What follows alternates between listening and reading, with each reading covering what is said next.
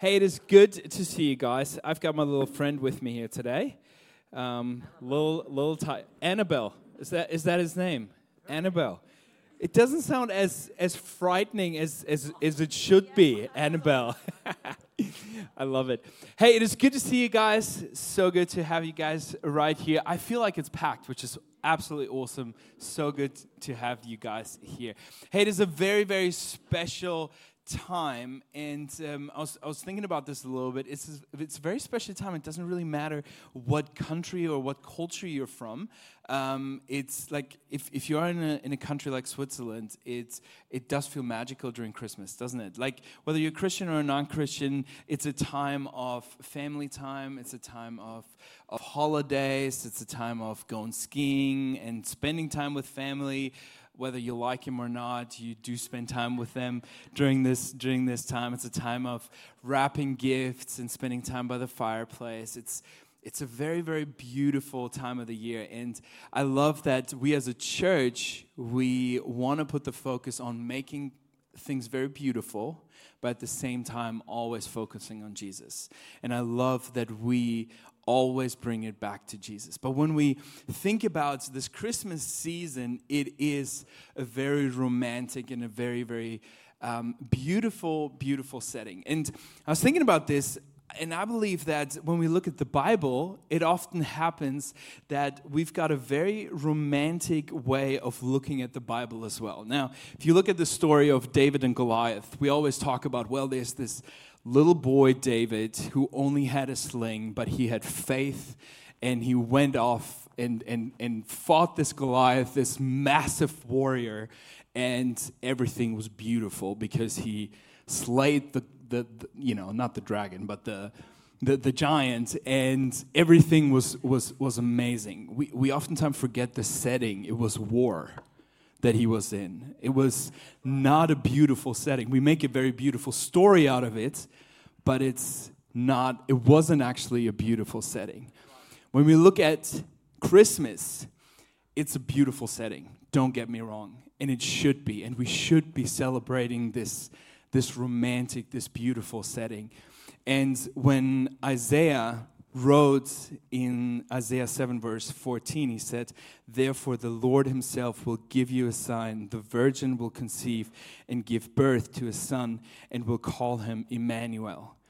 And I can only imagine what the Jews must have thought back then when, when, when they heard that God would send someone, someone they would call Emmanuel, which means God with us. That must have been absolutely I mean, Hallmark movie, brilliant, right? Now, it took a couple hundred years until Jesus actually got here, but that's what, what the Jews had kind of held on to. And then we read the, the, the story of, and you guys have seen it, like for those who were at the Christmas experience, which is happening this, uh, this weekend, um, you know, we, we, we, we see this setting where, where Mary is there, and all of a sudden the angel appears and gives this mission to Mary, and Mary takes the mission, and it's, you know, the, the angel comes and the, you know the worship band is playing and tamara leads worship and you know like all this like this beautiful settings happen and mary is, is there to take it and then Joseph, exactly the same thing, right? Like he doubts a little bit, but then all of a sudden this angel appears. And we, we, we oftentimes have this, this romantic view of what it looked like. But I think reality, if I put myself into the situation and look at Mary, look at Joseph, it must have been heartbreaking. It must have, that moment of receiving those news that a virgin would be would become pregnant from the Holy Spirit, which again is, you know, a very like like it's cool to, like it's awesome to read that, but when you look at the setting, it was a scandal if a if a woman like Mary would get pregnant without having a husband. It was an absolute scandal. So for Mary to be in that setting, it, there's nothing romantic about it. Even for Joseph, being a very stand up guy, he says in Matthew 1, verse 19, it says, because Joseph, her husband, was faithful to the law, and yet he did not want to expose her to public, her being Mary, to public disgrace, he had in mind to divorce her quietly. He was very he he was definitely like he was trying to do the right thing by Mary, but at the same time, I, like I, can only imagine what was going on in Joseph's Joseph's heart, saying like, "Man, this is devastating. What are people gonna think?" Like, yes, there's that call from God, and yes, there was that angel, but at the same time, right? And I'm wondering how often that happens in our life, where where we where we look at something and we have this picture of everything is great. Like we look at the, you know, somebody has a great family, a great job, great kids, but we don't know what, what's actually happening in, in somebody's life. We don't often know the story behind it. We don't often know what's happening behind closed doors. And oftentimes, these things can be very difficult. Now, Joseph made a very conscious decision to say, hey, even though this is very, very difficult, I am going to stick with Mary and I'm going to stick this out with her. In fact, he actually didn't touch her until, until after Jesus was born, which is incredible. But when we look at that story and we look at the, the life of Mary and the life of Joseph, I can't help to think that there must be fear in their life as well. I've got moments in my life where, where I've got fear that rules my situations. I believe that when Joseph heard that story from Mary or heard it from Mary that she was going to be pregnant without or with her being, being a virgin, I can imagine that fear came into Joseph's life. And the question is when fear comes, it's, it's actually quite normal that fear comes. It's actually quite healthy that fear comes. But the question is, what do we do with that fear? Now, I brought my little friend, apparently Annabelle, and um, if you just if you just imagine that Annabelle sounds so bad, it just doesn't sound that, that does we can't do Annabelle. If this tiger, this is a white tiger, and if you're just out and about in the mountains of Switzerland all by yourself, minding your own business, having the best time, you know, worship in your ears, all, and all of a sudden this tiger shows up, what do you do? I mean, if, if that happened to me, man, I'd be, I'd be scared out of my mind you know and uh, like if that tiger all of a sudden stood in front of me i'd probably think well this is this is good you know see in a bit jesus um, but the interesting thing about fear is that fear in moments like this will make us do things that we usually think we're not capable of. It usually gives us strength that we're not capable of. I'm sure you've all heard of the stories that, you know, a mother lifts a car to rescue a baby, like that, that kind of thing, where we all of a sudden have, have strength that we wouldn't have before. And things in our life become very focused on that moment, on, on what's happening right there. And it doesn't even matter how we can get out of the situation as long as we can get out of the situation. Like, we would take anything to slay this to slay this tiger, right? Like it wouldn't even matter how expensive the vase is that we have available because that's what we take on a hike, right? Um, that that vase is, and you just take it and you smash the tiger with it because you kind of want to get rid of it, right? It doesn't like money doesn't matter anymore, um, status doesn't matter anymore. It's like you just do whatever you can to get out of the situation, and all of a sudden you've got um, and that's, that's the beauty of, of, of how God created us as well, is that all of a sudden we have strength in that fear that we didn't know we, we, we were capable of. And that is an absolute beautiful thing to have. Now, something that fear does, and again, in those moments when there is a tiger like that, it's a good thing, but oftentimes it's not a good thing. But what fear does is it makes us focus on that thing that we're facing. And oftentimes we forget what God is capable of, and we only focus on what I have available to slay that enemy that I have in that moment. So I'm focusing on getting rid of this, but forgetting that my actual strength is coming from God. There's a, there's a very interesting story in the Bible um, in First Kings. You all know, I'm sure you all know the story of Elijah. There is um, in 1 Kings 18, it's, it, we, we, we read this story about Elijah who slay, like who, who kind of fights against 450 prophets of, of Baal by himself. He's got like this like read it. It's this epic battle between between baal's prophets and and elijah and they like perform all these miracles and god shows up and he ends up killing i think all of them or at least a bunch of them. He he like ends up killing them and like honestly in that moment he is kind of like this against against the enemy but with the major difference of not being focused on him in a way of I am scared, therefore I am fighting. But his whole thing is, well, I've got God with me, and I'm fighting with him against this. So he's like he's like focused because he's got God in his back or in his front or around him or we uh, you know, like he's fighting with him. All, everything he does in that moment, read the story. It's incredible it's absolutely incredible because everything he does is fight against the prophets of Baal. And then, the first verse in verse 19 says that Ahab told his wife Jezebel what Elijah had done. You know, he just killed all those prophets and he had killed oh yeah he had killed the prophets sorry that's what it says in the bible. She sent a message to elijah you killed my prophets now i'm going to kill you. I pray that the gods will punish me even more severely if i don't do this by this time tomorrow. Now verse 3 says elijah was afraid when he got her message and he ran to the town of beersheba in judah.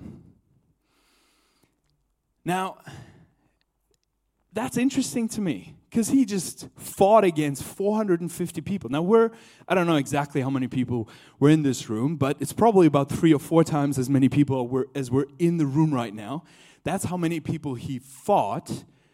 And now this one lady says something and he runs.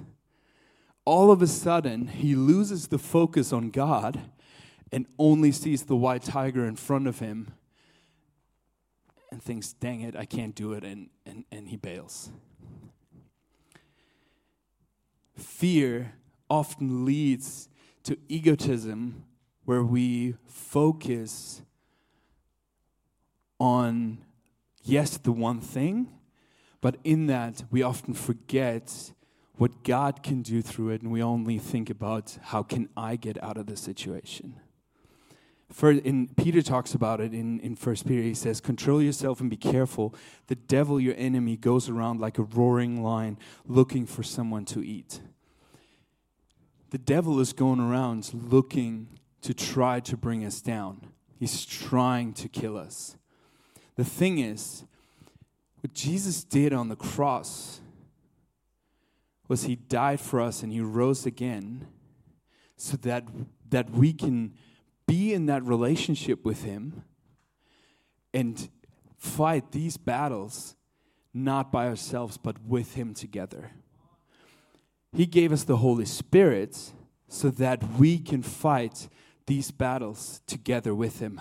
And yet, how often are we like Elijah, where God is doing something in our lives, or where God is doing something in my life, and the next thing comes around, and I'm like, oh, I can't do this. I'm going to run. I can't do this. I'm not, I can't trust God anymore. How often do we do that? It's because we're thinking of ourselves. Fear leads to egotism, it leads to us only focusing on, on ourselves and not focusing on God. And that's the next thing is fear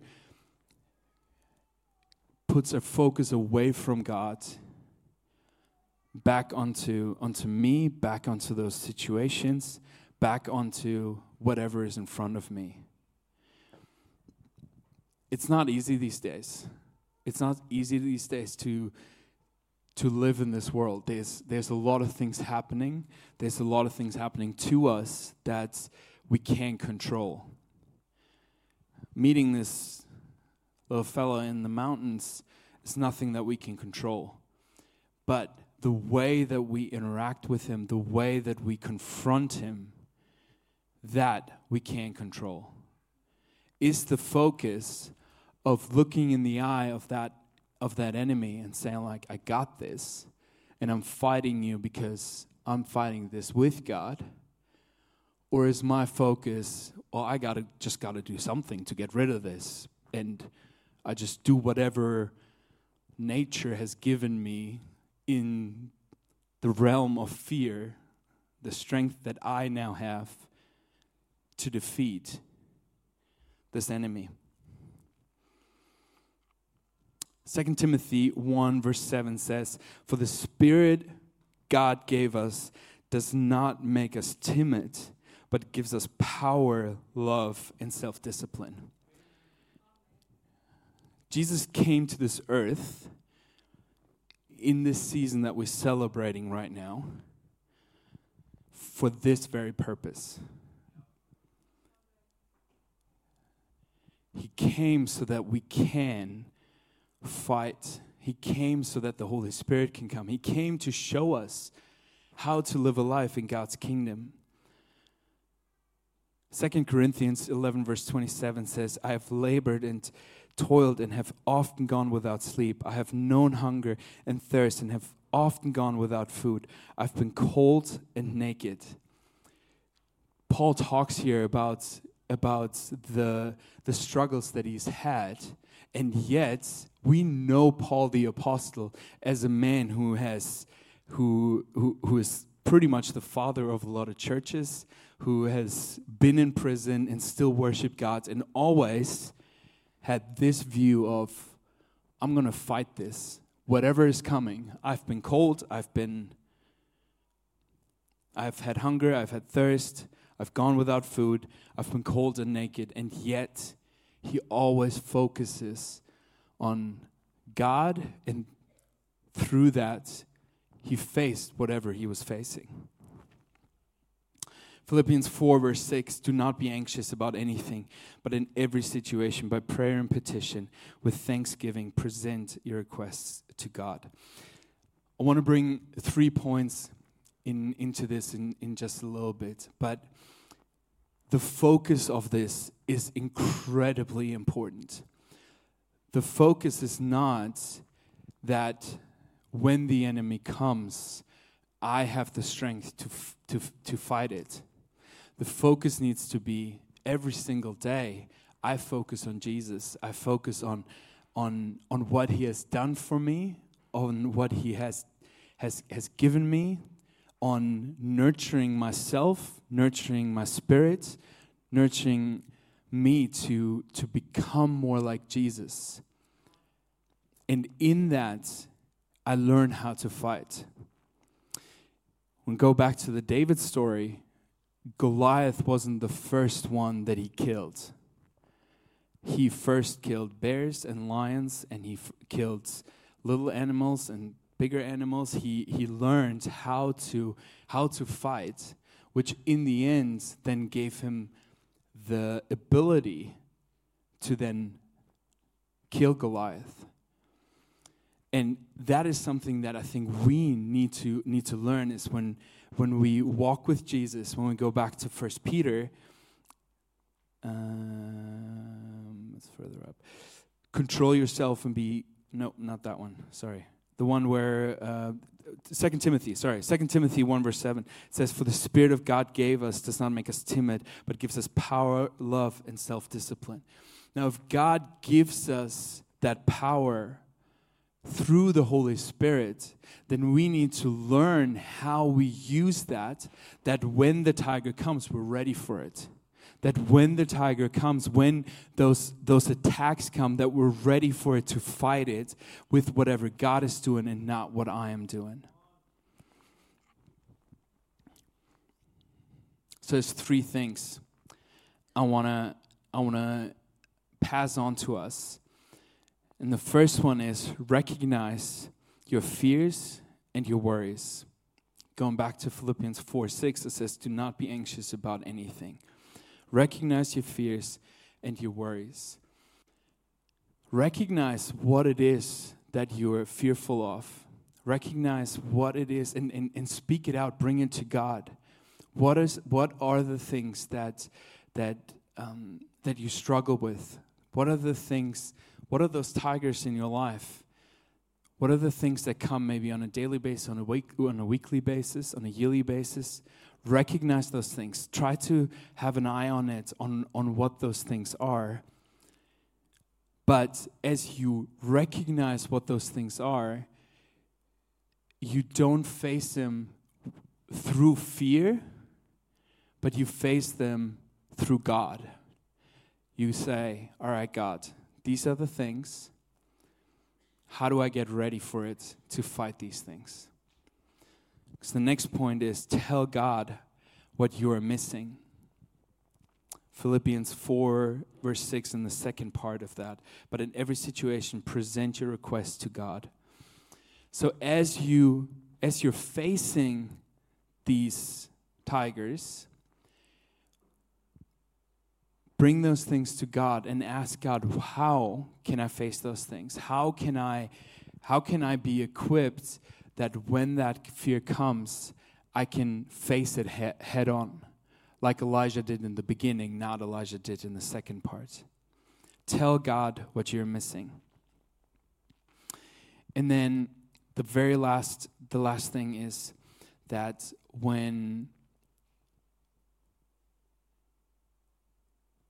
when you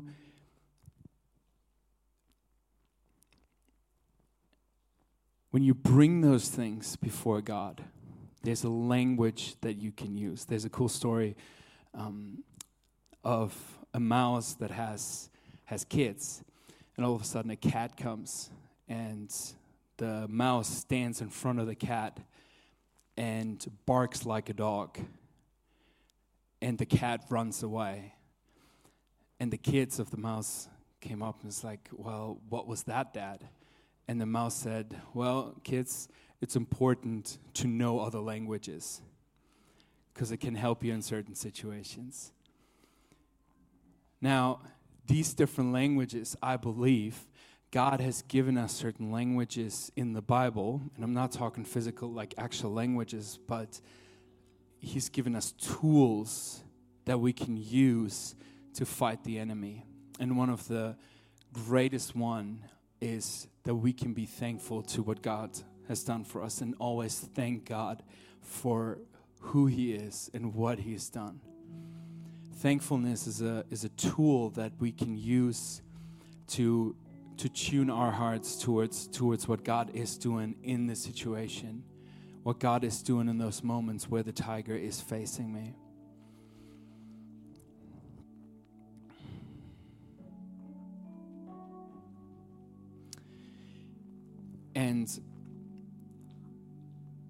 As we're facing these tigers that are coming in our life, and we're not just reacting out of fear, but reacting out of that time that we spent with Jesus, that time where He equipped us, that time where we let the Holy Spirit change us and realize what it is that He is doing in me. We can, we can start fighting that out of that overflow. Proverbs talks about it that the mouth overflows what the heart is full of. Because Jesus says we're not fighting against flesh and blood anymore, but we're fighting in spirit. And the Holy Spirit is the one that Jesus gave us so that He can be in every single one of us. The disciples had a privilege of having Jesus face to face. They were able to touch Him, they were able to walk with Him, they were able to, to follow Him. But the thing is that if Jesus was still around like this and he was here right now, he wouldn't be up at the Christmas experience right now. Or if he was up there, he wouldn't be able to be here because he was bound by the human body, but he had to go so that the Holy Spirit could come and be in every single one of us if we say we want to give our life to Jesus. And I believe that when we invest ourselves into what God is doing, when if we invest ourselves into Jesus and, and start learning his language in the sense of learning how he fights, how he changes my life, how he changes us. I believe that these moments they will still come, they will still be there, but I'll be ready for it. We'll be ready for it to fight him. We'll be ready to face the fear. Not because of what I am capable of, but of what Jesus is doing. Just let's stand up. We're going to go into worship. And I'd love to use this time for you guys, for us to come before Jesus and, and ask Him.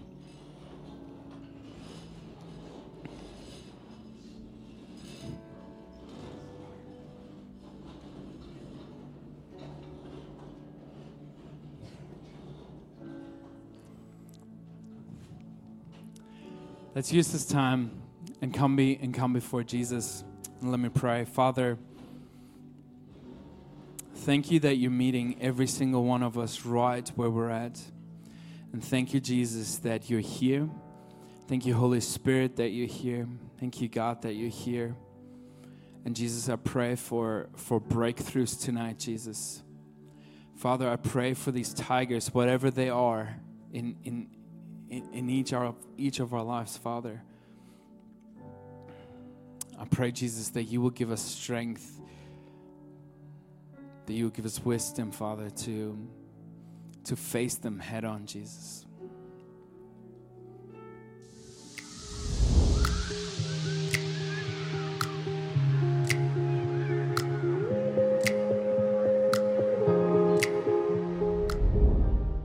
Hey, thanks for watching.